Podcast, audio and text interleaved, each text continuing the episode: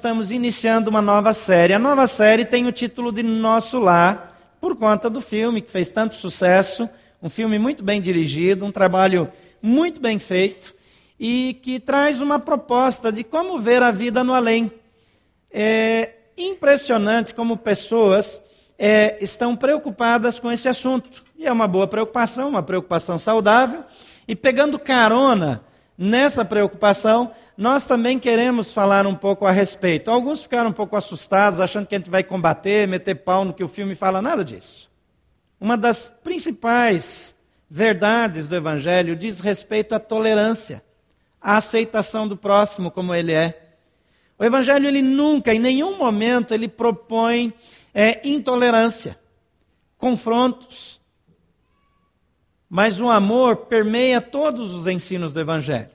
E é nesse espírito que nós entramos aqui. Se você veio para cá meio desconfiado do que vai acontecer, pode relaxar. É, nós estamos aqui só para compartilhar aquilo que Jesus fala sobre a vida no além. E essas verdades de Jesus, elas podem servir também na sua vida, para que você possa ter garantido uma vida após a vida que não seja uma surpresa desagradável. Algumas pessoas têm surpresas desagradáveis. Quem teve uma surpresa desagradável essa semana? Qualquer surpresa desagradável? Várias pessoas. Surpresas desagradáveis acontecem. Agora, que não seja numa situação tão importante como a sua vida no além. Já pensou você fazer de tudo aqui e depois você morre? Aí, na verdade, a morte, como a gente vai conversar hoje, é uma transição. E aí você chega lá e descobre que estava tudo errado. É melhor pensar direito sobre o assunto, não acha? Então eu quero convidá-lo para estar conosco todos os domingos dessa série. E eu pedi que o pessoal deixasse aí, talvez vai passar agora aí, pessoal da recepção, algumas fichinhas como essa. É um papel apenas, você pode soltar aí no banco na sua frente. Mas eu queria sugerir que se você tiver algum questionamento, alguma dúvida, é, até alguma coisa que você discorde, mas que você gostaria de ouvir mais, então você anotasse nesse papel, durante a mensagem, qualquer coisa que surgir aí, anota aí, e depois na saída, você entrega para alguém da recepção. Preste atenção, porque eu não vou mais falar disso hoje.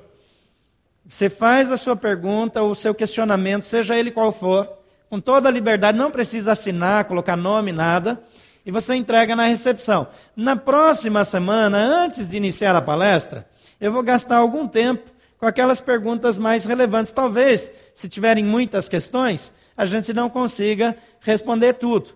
Mas aquilo que for mais importante, que tiver mais pessoas querendo tratar do mesmo assunto, então nós voltamos a tratar na próxima semana. Eu quero também encorajá-lo a levar, nós temos ainda alguns flyers sobre a série, e se você quiser levar para distribuir, convidar seus amigos, então você ainda pode fazê-lo. Nesse momento, você pode usar um esboço como esse que você recebeu na entrada. Ele ajuda você a anotar algumas ideias e isso deixa você um pouco mais é, atento aquilo que nós estamos compartilhando aqui e vai ajudar você também, se você quiser fazer uma revisão mais tarde, quiser avaliar melhor essas ideias. E nós não entendemos que todas as pessoas vão pensar igual a nós. Nós não temos a pretensão aqui de declarar que aquilo que nós falamos é a única forma de ver as coisas. O que nós vamos fazer aqui é falar sobre o nosso lar, com base no Evangelho de Jesus Cristo, na obra de Jesus Cristo. Ele veio a esse mundo para nos preparar para uma nova vida. Ele veio para dizer que a nossa vida não termina aqui. Se a nossa vida termina aqui, se eu pensar que, é, que, que essa vida é o fim, então eu tenho pouca esperança. Em Eclesiastes, capítulo 3, versículo 11, diz assim: Ele pôs no coração do homem o anseio pela eternidade. Mesmo assim, ele não consegue compreender inteiramente o que Deus fez. É impressionante. Milhões de pessoas estão interessados na eternidade. E como a gente é, decidiu fazer essa série por causa do filme, eu gostaria que você assistisse rapidamente o clipe do filme, que nós não vamos tratar do filme, mas estamos tratando dos mesmos temas, então gostaria que você acompanhasse o clipe desse, desse filme que já está saindo dos cinemas.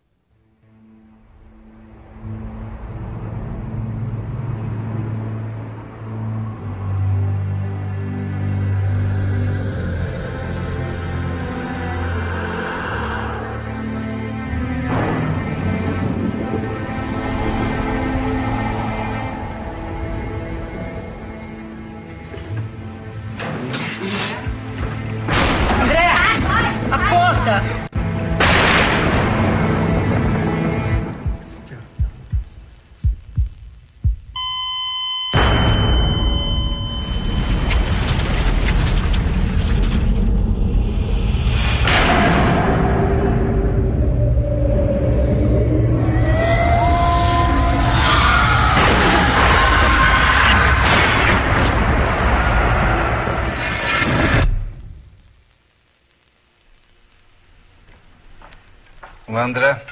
Como está? Que lugar é esse? Quem são vocês? O que aconteceu aqui comigo? Todas as suas perguntas vão ser respondidas no tempo devido.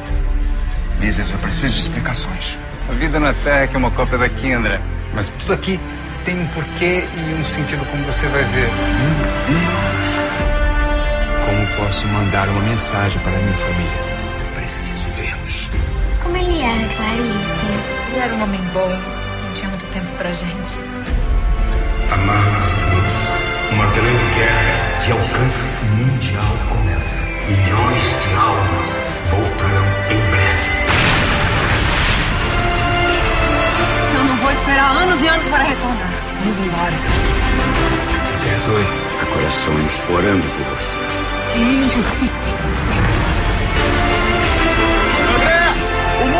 Precisa de histórias felizes.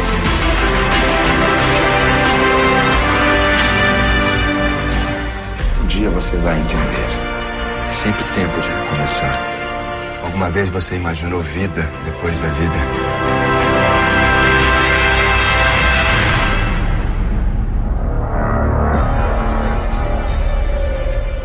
Uma produção que exigiu muito investimento, muita imaginação, Há uma mensagem, naturalmente, por trás desse filme. Talvez a única coisa que você tem em comum com o personagem André aí é que você vai morrer. Você lembra disso de vez em quando? Faz um favor para mim, cutuca alguém aí do lado e diz, dá notícia para ele, diz, você vai morrer. Negócio de mau gosto, não é? Negócio de mau gosto. Mesmo que você não goste da ideia, é uma realidade. Não empolga não, tá? Tá bom já. Tem gente que já está curtindo a ideia. Mas a boa notícia é que a morte não é o fim. Essa vida não é tudo que existe. A Bíblia diz que a vida é apenas um ensaio geral, uma preparação para a eternidade. A Bíblia se refere ao seu corpo como sendo apenas uma residência temporária. Em 2 Coríntios 5, versículo 1 diz assim: Sabemos que se for destruída a temporária habitação terrena em que vivemos, temos da parte de Deus um edifício, uma casa eterna nos céus, não construída por mãos humanas. Em outra versão diz: se for destruída essa barraca na qual nós habitamos, se referindo ao nosso corpo. O que nós vamos receber é muito melhor, muito mais completo, muito mais pleno. A vida na terra nos oferece múltiplas opções. A eternidade, segundo a Bíblia, nos oferece apenas duas: o que a Bíblia chama de céu e aquilo que a Bíblia chama de inferno. Céu, na linguagem bíblica, é o nosso lar.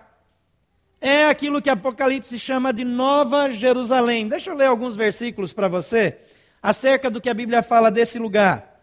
O capítulo 21 de Apocalipse, que em inglês o título desse livro é Revelação e que comunica melhor aquilo que a gente quer dizer, poderia ser revelação em português também.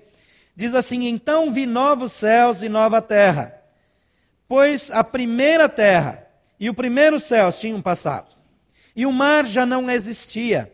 Vi a cidade santa, a nova Jerusalém, que descia dos céus, da parte de Deus, preparada como uma noiva para o seu marido.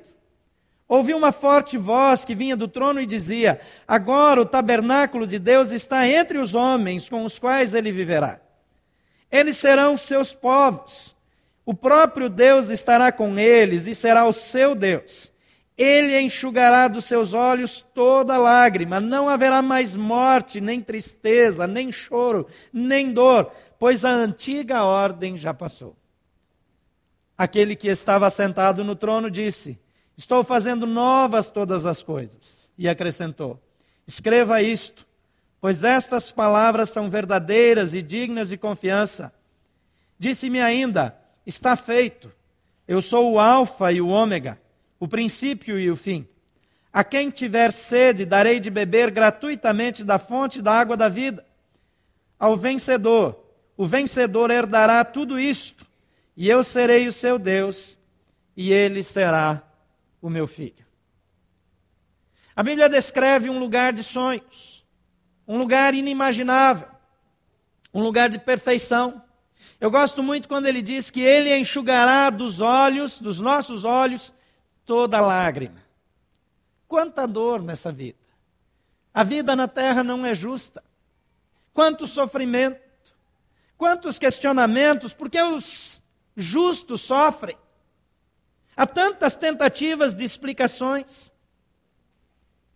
Mas a Bíblia diz que vai chegar um dia que ele secará dos nossos olhos as lágrimas.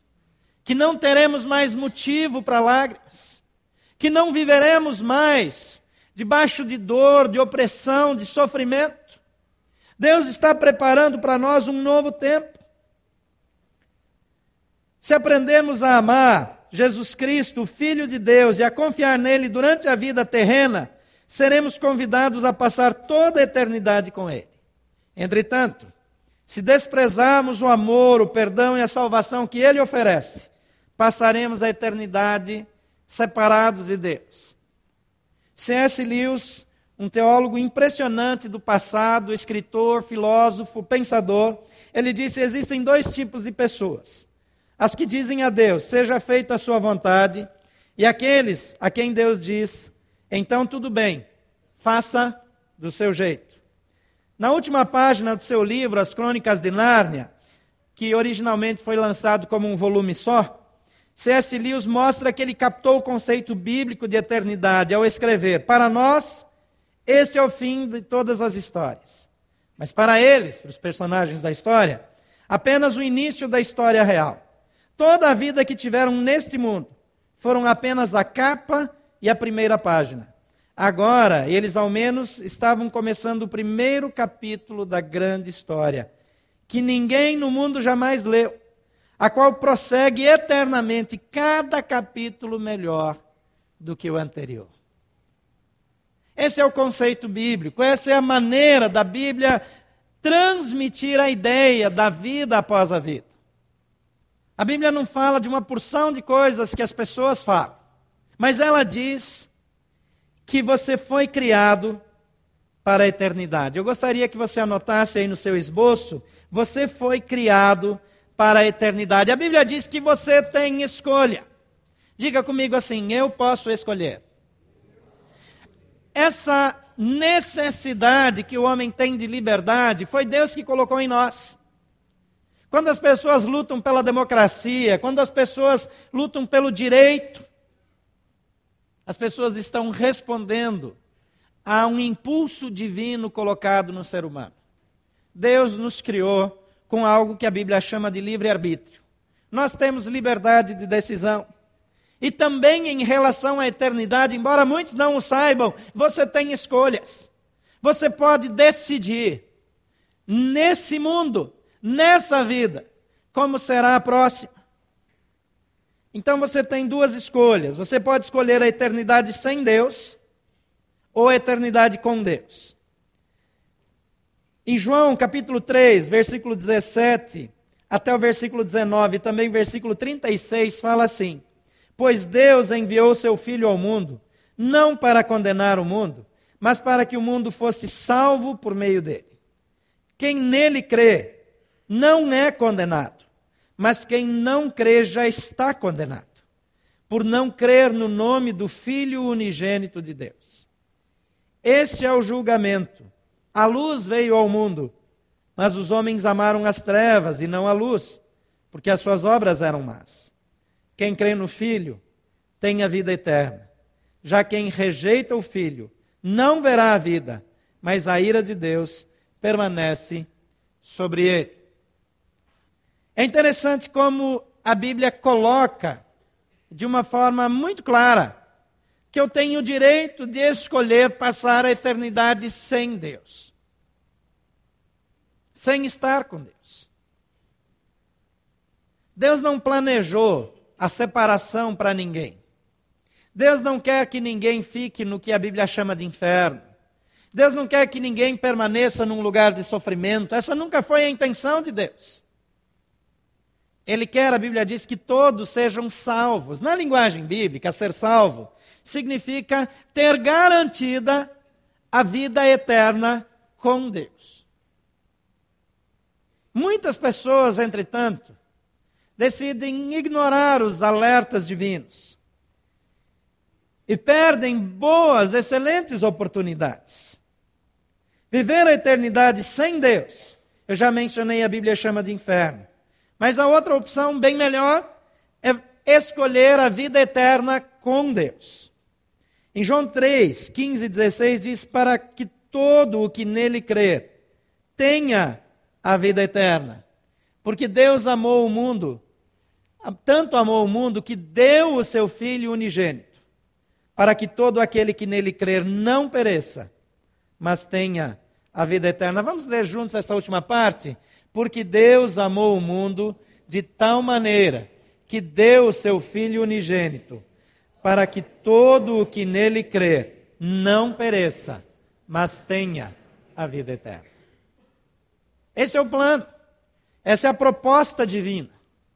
Não é uma proposta humana, não é uma proposta de determinados seres espirituais, mas é a proposta do Criador. A proposta do Rei dos Reis, aquele que fez o mundo, aquele que te criou, que me criou. Ele quer que você passe a eternidade ao lado dele. Então, a primeira verdade bíblica que eu quero destacar é que diante da eternidade, você tem escolhas. Você foi criado como um ser eterno. Você foi criado para a eternidade, mas você pode escolher se vai passar a eternidade com Deus ou sem Deus. Segunda informação bíblica é que a morte física é o que eu já chamei aqui de uma transição. É um ritual de passagem. É um fechar os olhos nessa vida e abrir na nova vida. As pessoas, algumas pessoas, elas nem conseguem dormir muito quando pensam na morte. Precisam depois tomar um Lexotan. Mas eu queria dizer que a morte não deveria nos assustar. Eu quero ler duas situações que pessoas viveram. É, uma de uma pessoa que estava à beira da morte, e a outra de uma pessoa que encontrou pessoas que já haviam morrido. Está na Bíblia. Atos capítulo 7, versículos 55 a 59, conta a história, uma parte da história de um homem chamado Estevão, um seguidor de Jesus, um discípulo de Jesus, mas que era odiado. Na época havia uma perseguição para os seguidores de Jesus e ele foi morto apedrejado. E o versículo 55 a 59 diz: Mas Estevão, cheio do Espírito Santo, levantou os olhos para o céu e viu a glória de Deus e Jesus em pé à direita de Deus e disse: Vejo os céus abertos e o filho do homem em pé à direita de Deus. Mas eles taparam os ouvidos, dando fortes gritos. Lançaram-se todos juntos contra ele e arrastaram-no para fora da cidade e começaram a apedrejar. As testemunhas deixaram seus mantos aos pés de um jovem chamado Saulo. Enquanto apedrejavam, Estevão, enquanto apedrejavam Estevão, este orava: Senhor Jesus, recebe o meu espírito. Porque a visão dele tinha sido aberta. Então ele pôde contemplar o outro lado, mesmo antes de partir.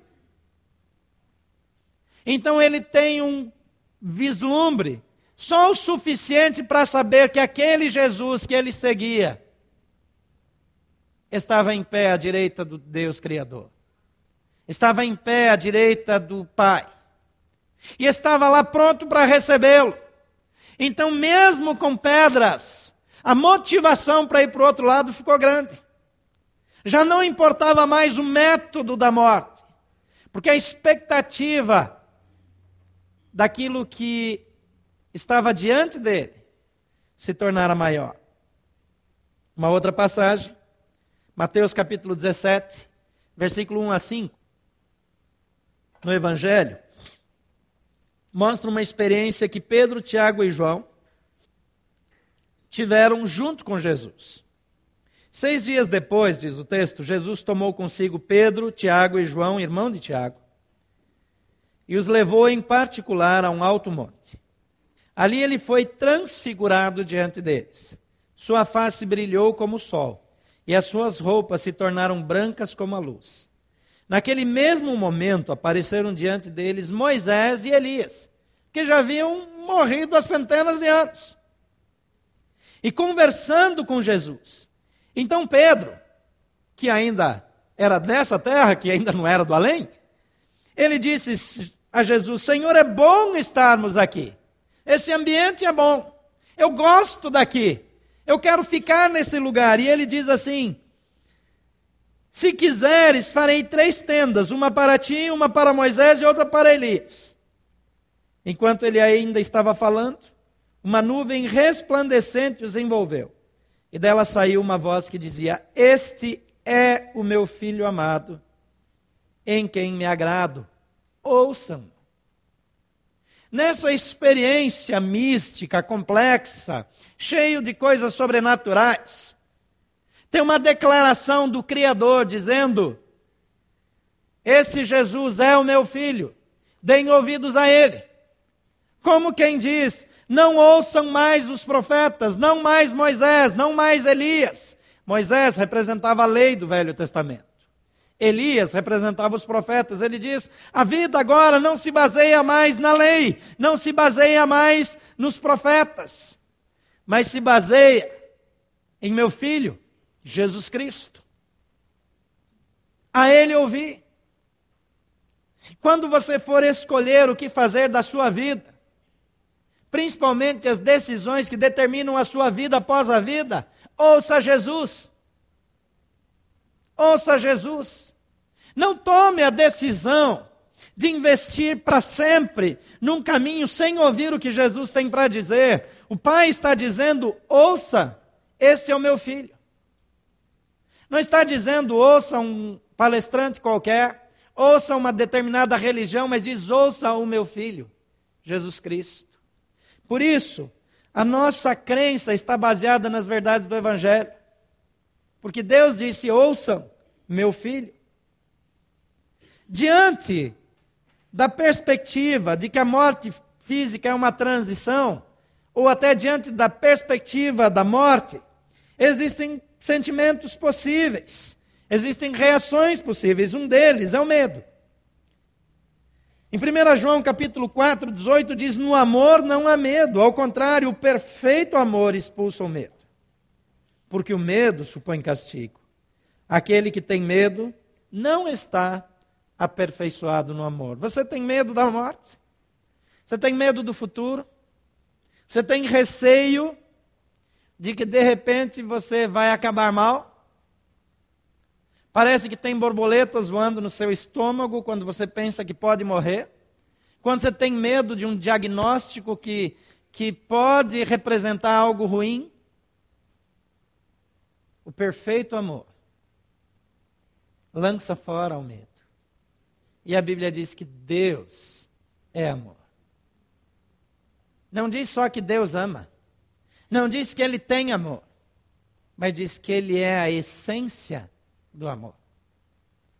Vale a pena avaliar o que o Evangelho fala sobre isso. O amor é que tira de nós o medo do futuro. Esse amor tira de nós o medo da morte. Uma outra reação possível é a expectativa. Em 2 Pedro, também no Evangelho, capítulo 3, versículo 11 a 14, diz: Visto que tudo será assim desfeito, que tipo de pessoas é necessárias que vocês sejam? Vivam de maneira santa e piedosa, esperando o dia de Deus e apressando a vinda daquele dia. Os céus serão desfeitos pelo fogo, e os elementos se derreterão pelo calor. Todavia, de acordo com a sua promessa, esperamos novos céus e nova terra, onde habita a justiça. Portanto, amados, enquanto esperam estas coisas, empenhem-se para serem encontrados por Ele em paz, imaculados e inculpáveis. Entre várias outras coisas, essa passagem diz que a maneira como você vive aqui tem uma influência extraordinária sobre a vida no além. Tem um poder determinante. Quase todos, mesmo de linhas de pensamentos diferentes, concordam. E o Evangelho não discorda disso. As suas decisões aqui, elas determinam o seu estado pós-morte, pós-transição. Mas a Bíblia diz que eu posso esperar, crendo na promessa, esperar um novo céu, uma nova terra, onde habita a justiça, um lugar justo.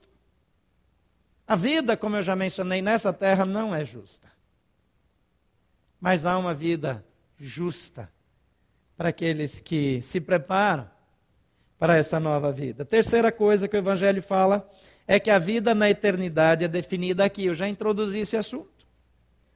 Há uma passagem bíblica que fala do encontro das pessoas que partirem dessa vida com o Rei Eterno.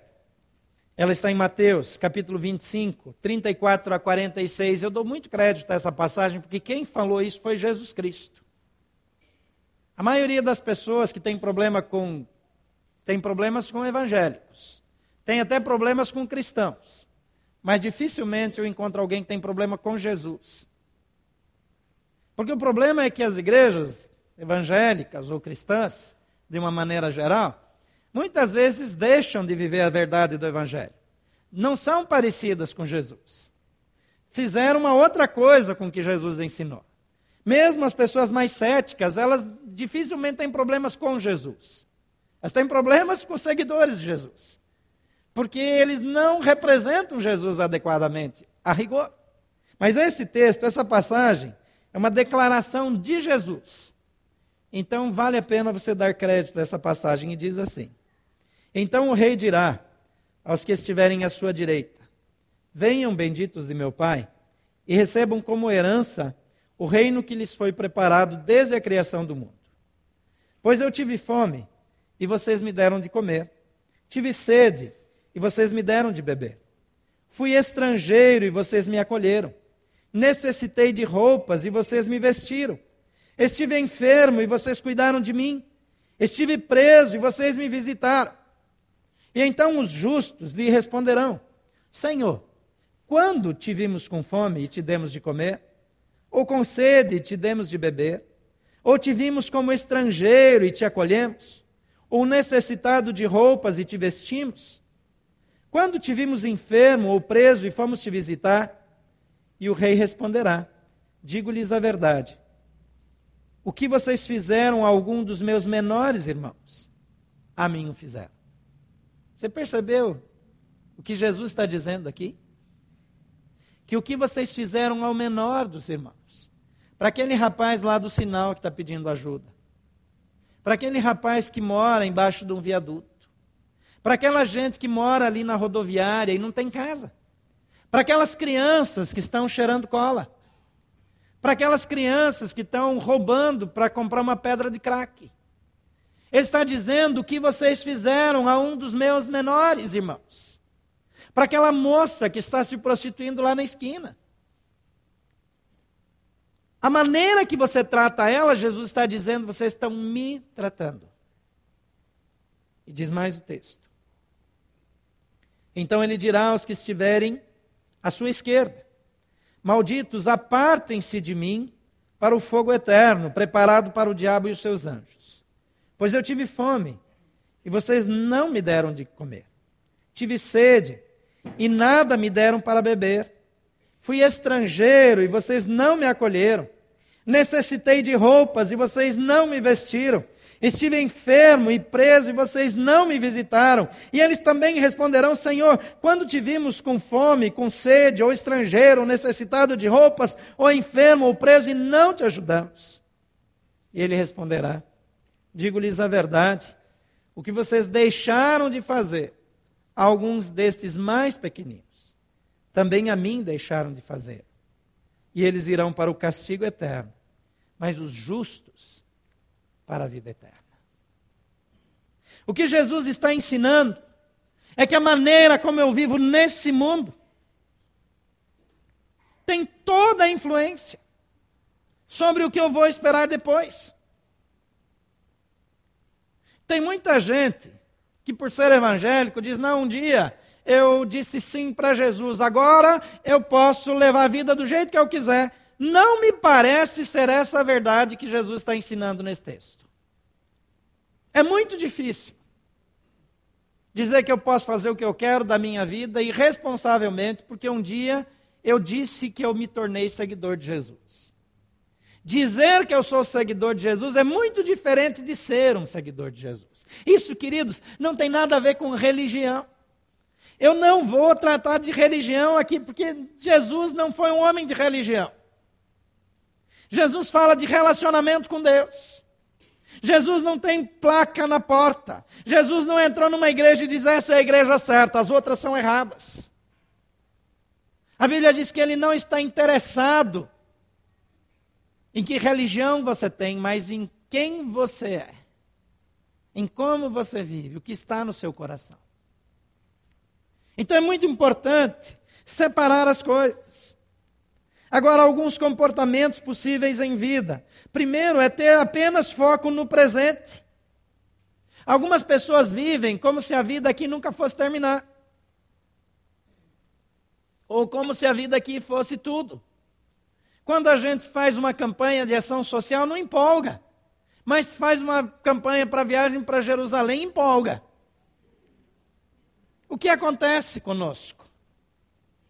Em julho do ano que vem, eu estou indo para Hillsong, na Austrália, e tem alguns que querem ir comigo. Quem vai lá comigo? Levanta a mão aí pela fé. Ó, tem uma galera aí. Mas se semana que vem tiver um trabalho lá num orfanato, lá numa vila, quantos vão? Ah, apareceram algumas mãos também. Glória a Deus.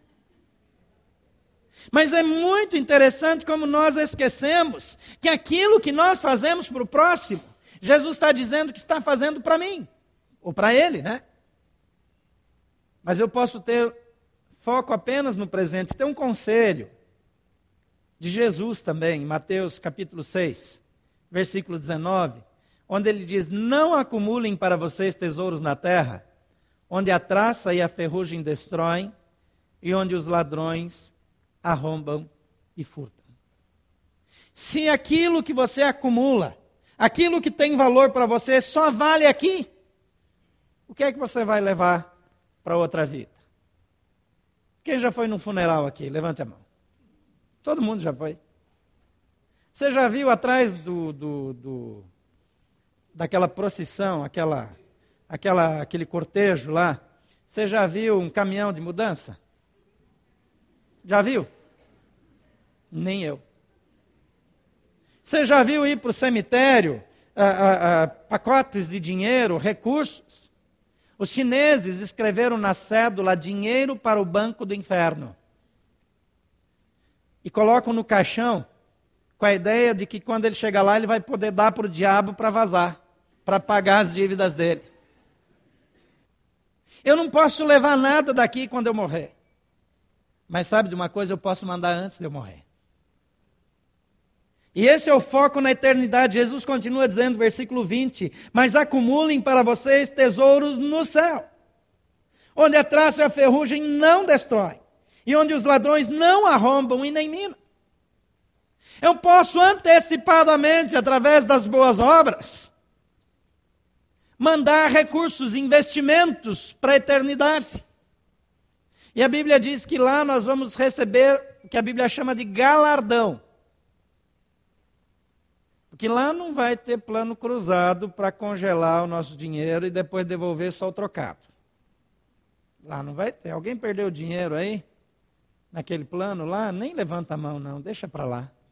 Se perdeu é porque tinha muito, né? Agora a Bíblia diz que eu posso mandar na frente. Posso mandar na frente. Eu posso investir para a eternidade. E a quarta coisa que eu quero sugerir com base no Evangelho é que as oportunidades do presente são irreversíveis. Eu vou repetir.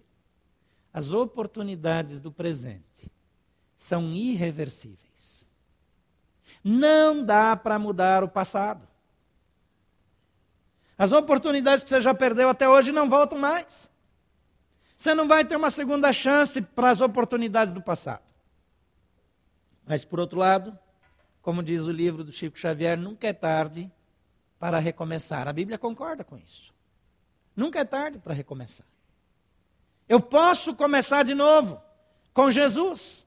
Eu posso viver as verdades do Evangelho. Hoje, não posso mudar o passado, mas posso mudar o presente e decidir o futuro. Hebreus capítulo 9, 27 e 28 diz: Da mesma forma como o homem está destinado a morrer uma só vez, e depois disso enfrentar o juízo, assim também Cristo foi oferecido em sacrifício uma única vez, para tirar os pecados de muitos, e aparecerá segunda vez, não para tirar o pecado, mas tra para trazer salvação aos que o aguardam. Antes de morrer, você precisa tomar as decisões. Antes de partir, você precisa tomar as decisões. Dá até nome de música, né? Antes de partir. Fica bem, né? Mas é justamente antes de partir, enquanto eu estou nesse lugar, enquanto eu estou nesse corpo, enquanto eu estou nesse mundo, é que eu preciso tomar as decisões mais importantes. Então eu quero dar duas sugestões sobre isso. Em primeiro lugar, aproveite ao máximo o presente. Efésios 5, 15 e 16 diz: tenham cuidado com a maneira como vocês vivem. Diga assim: eu preciso prestar atenção e escolher bem a maneira como eu vivo. É verdade. Está aqui na Bíblia, está no Evangelho. Diz que não seja como insensatos, mas como sábios aproveitando ao máximo cada oportunidade, porque os dias são maus. Essa noite é uma oportunidade de você decidir como vai viver a partir de hoje, como vai viver na segunda-feira. E a segunda sugestão que eu quero dar é prepare-se para o futuro. Prepare-se para o futuro.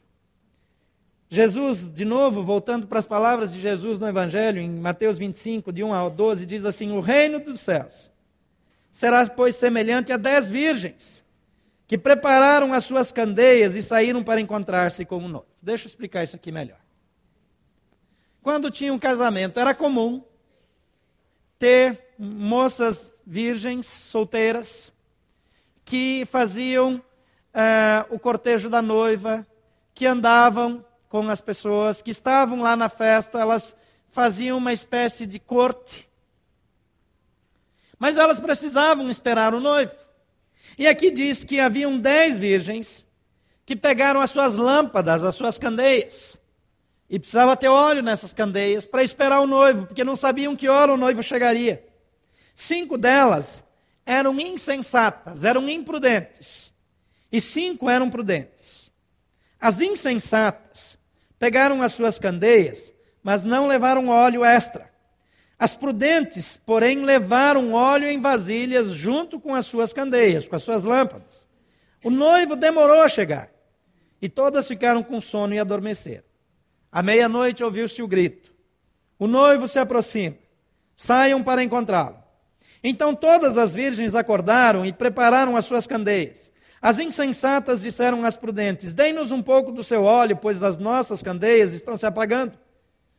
E elas responderam: Não, pois pode ser que não haja o suficiente para nós e para vocês. Vão comprar óleo para vocês. E saindo elas para comprar o óleo, chegou o noivo. As virgens que estavam preparadas entraram com ele para o banquete nupcial e a porta foi fechada. Mais tarde, vieram também as outras e disseram: Senhor, Senhor, abra a porta para nós. Mas ele respondeu: A verdade é que não as conheço. Jesus começa dizendo: O reino do céu será, pois, semelhante. Aqui é uma série de alegorias, de figuras, é, é, de metáforas que Jesus usa para representar como será a eternidade. E o que ele está dizendo aqui? é que eu e você precisamos estar preparados. Preparados. E qual é a maneira mais segura de me preparar? A maneira mais segura é fazendo um acordo com Jesus Cristo. Sabe por quê? Porque é Ele que vai decidir quem entra e quem não entra. Quem passa lá pelo portal e quem não passa. É Jesus que decide. Se você chegar e tiver autorização de Jesus, está resolvido o problema. Mas se não tiver, a situação vai ficar difícil. A Bíblia diz a todos quantos o receberam, a Jesus, aos que creram no seu nome, deu-lhes o poder de se tornarem filhos de Deus. No próximo domingo, nós vamos falar um pouco sobre como será do outro lado o que nós encontraremos lá? Poderemos mudar a nossa condição uma vez estando no além? As ideias contemporâneas acerca da vida após a morte são confiáveis? Vale a pena preocupar-se com a vida após a vida? E eu quero convidá-lo a voltar, mas até lá, eu gostaria de fazer um desafio para você. Você não precisa de todas as informações, mas eu quero sugerir: pergunte para Jesus. A Bíblia diz que quando nós falamos com Jesus, ele ouve a nossa oração e ele fala conosco. E sabe, tem um espírito que se difere de todos os demais. Nenhum espírito é tão iluminado, chega aos pés dele, nem se compara. Que a Bíblia chama de Espírito Santo. Não é qualquer espírito, é o Espírito Santo, a terceira pessoa da Trindade divina. E a Bíblia diz que ele vem e fala conosco. E ele se manifesta em nossos corações. E ele está aqui entre nós. Ele passeia entre nós nesse momento. E a Bíblia diz que ele é que nos convence do pecado. Pecado para a Bíblia é errar o alvo, é não atingir o padrão. Ele é que nos convence da justiça, que aqueles que não estão conectados com Deus vão passar a eternidade sem Deus. É Ele que nos convence. E Ele nos convence do juízo, que depois de fechar os olhos, eu e você passaremos por um julgamento e seremos avaliados por Deus. Mas Ele diz que aquele que não crê no Filho de Deus já está condenado. Mas aquele que crê no unigênito do Pai, esse tem a vida eterna. Eu quero dizer que você pode garantir a sua vida após a vida, para sempre com Deus, agora mesmo. Por favor, feche seus olhos. E peça que o Espírito Santo ilumine a sua mente. Diga assim comigo: Espírito Santo de Deus, me ilumina nesse momento e me mostra a tua verdade e me ajude a compreender os teus propósitos para a minha vida. Continue com seus olhos fechados. Diga para mim: você está pronto para fechar os olhos nessa vida e partir para a próxima. Você está 100% seguro que você vai estar garantido se morrer hoje. Se eu voltar para casa, tiver um problema, se seu coração parar de bater nessa noite, o que vai acontecer com você?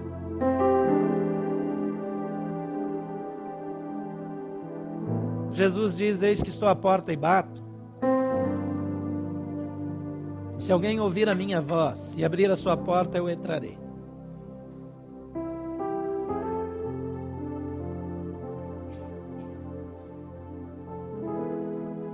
Mas a todos quantos o receberam, diz a Bíblia, aos que creram no seu nome, foi-lhes dado o poder de se tornarem filhos.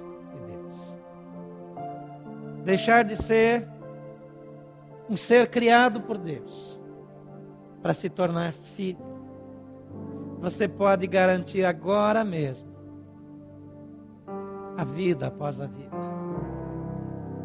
Se por alguma razão você não tem certeza de como vai ser, por mais que você estude, reflita, tenha uma insegurança lá dentro. Se o Espírito Santo de Deus está falando para você, a sua hora é agora. Então diga comigo essa oração, diga: Senhor Jesus, eu preciso de Ti. Me ajuda a compreender melhor esse assunto. Mas por favor, perdoa os meus pecados. Cancela as coisas erradas que eu fiz e me faz passar para a eternidade com base nas coisas boas que o Senhor fez. Porque eu te aceito como meu Senhor e meu Salvador.